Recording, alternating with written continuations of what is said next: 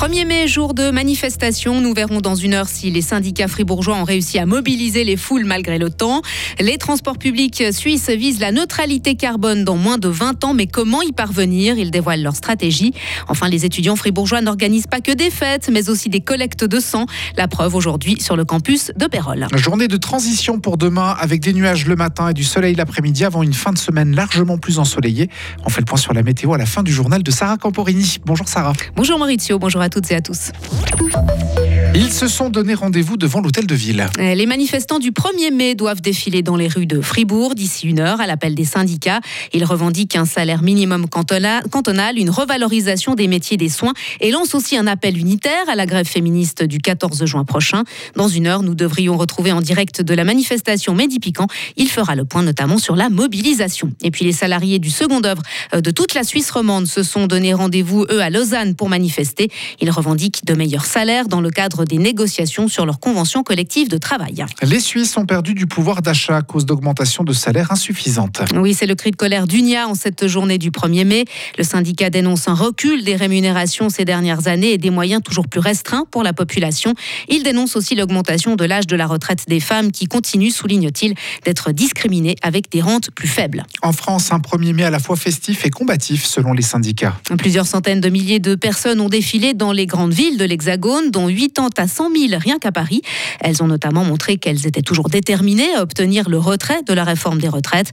Précisons que quelques 12 000 policiers sont mobilisés, mobilisés sur l'ensemble du pays pour maintenir l'ordre pendant ces manifestations atteindre la neutralité carbone d'ici 2040. Oui, c'est l'objectif de l'Union des transports publics. L'organisation fêtière a présenté sa nouvelle stratégie énergétique ce lundi à Berne.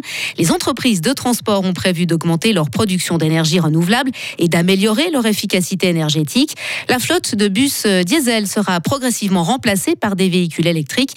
Mais cette transition n'est pas toute simple. Florian Murch, porte-parole pour l'Union des transports publics. C'est compliqué, surtout au niveau du financement. Il faut savoir qu'un bus électrique coûte 70 à 100% plus cher qu'un bus diesel.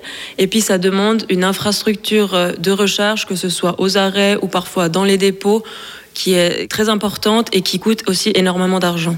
C'est pour ça qu'on demande également de la part des pouvoirs publics un financement de départ pour aider la transition vers des entraînements plus respectueux de l'environnement. les entreprises de transport veulent accroître de 30% leur efficacité énergétique d'ici à 2040. Ils peuvent organiser autre chose que des fêtes. L'association Uniculte collecte du sang auprès des étudiants fribourgeois ce lundi. Il s'agit de la deuxième édition de cette action qui se tient toute la journée sur le campus de Pérol. Récolter du sang, une manière pour les étudiants de montrer une autre image. Jonathan Miasson, euh, caissier de l'association estudiantine Uniculte. L'idée surtout c'est de de montrer un peu à la ville de Fribourg et un peu à tout le monde que, l'université, elle bouge, qu'on fait des, belles choses euh, dans cette université. Et on ne s'occupe pas uniquement d'organiser des soirées où on fait la fête, etc. C'est vraiment euh, l'idée de sauver un maximum de vies et c'est très important pour nous. Le but principal n'est pas forcément de faire de la pub pour l'université de Fribourg, c'est aussi un peu pour nous, notre association où euh, on essaie d'avoir un maximum de visibilité pour euh, aussi euh, organiser des plus beaux événements encore à l'avenir.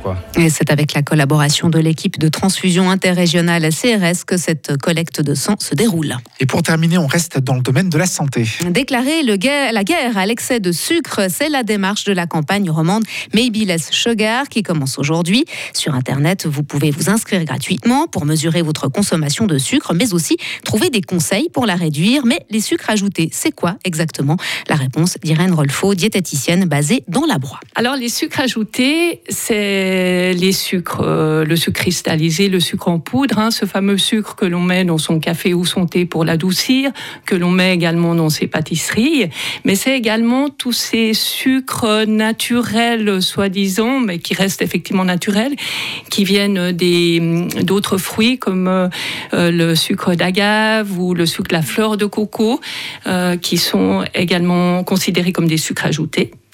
Il y a également tous les sirops, euh, les sirops de céréales, qui sont des sirops transformés par euh, l'industrie agroalimentaire.